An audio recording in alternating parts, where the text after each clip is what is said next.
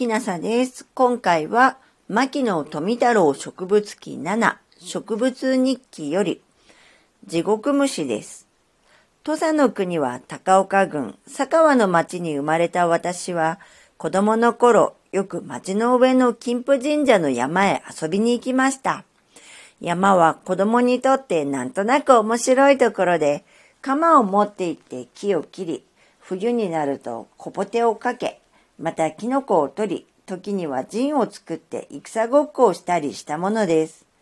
この金峰神社は普通には豪様と呼ばれていて、我々の氏神様でした。ふもとから石段を登ると境内になっていました。この社の周囲は森林で、主に常緑樹が多く、神殿に対する南の崖の一面を除いて、他の三方は境内より低く、傾斜していて森になっていました。この森の中に一本の大きな椎の木があって、我々はこれを OG と呼んでいました。この椎の大木は一かか半もある大きなもので葉を茂らせていました。秋が来て熟した椎の実が落ちる頃になると、この神社の山は椎の実拾いの子供たちでいっぱいになりました。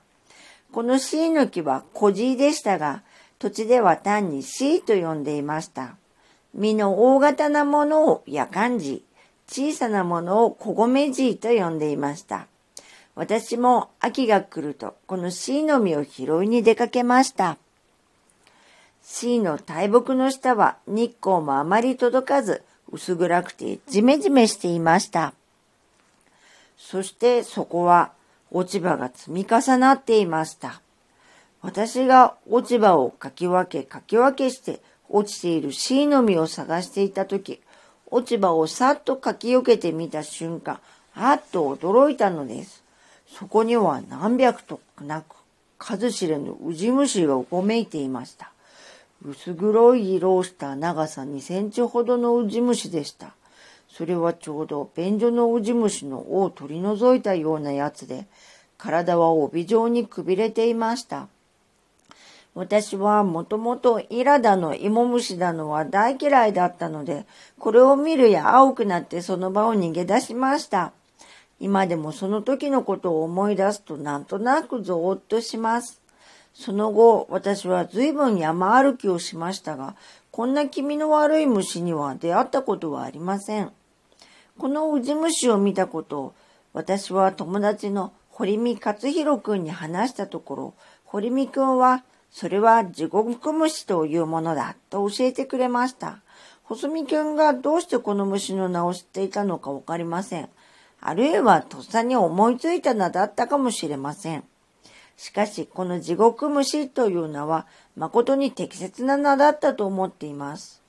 私の考えではこのウジ虫は一種のハエの幼虫ではないかと思っています。私は2、3の昆虫学者に聞いてみましたが、満足な答えは得られませんでした。しかし、現在、我が昆虫界もなかなか多種再々ですから、うん、それは何でもない、それはこれこれだと、もう開いてくれるお方がないとも限りません。昭和22年1月、昆虫学の大家、石井定博士から次のような手紙をいただきました。牧野先生の地獄虫の記事を面白く拝読いたしました。私も同じような経験を持っています。先生が地獄虫と呼ばれているものは、ケバエ科に属するもので、おそらくメスアーカケバエの幼虫であると思います。このメスアーカケバエという虫は、5月頃、晴天の日に畑にたくさん飛んでいるもので、体長は 11mm 黒っぽいハエで、メスの背中だけが赤です。そのため、メス赤毛バエと言います。このハエは腐った藁や落ち葉の上に無数の卵を産んで、ウジ虫は落ち葉を食べて育ちます。ですから、害虫でもなく液虫でもありません。なお、このハエのウジ虫が大群を作ってうごめいている絵は、ブレームのティールレーベンのという本に載っています。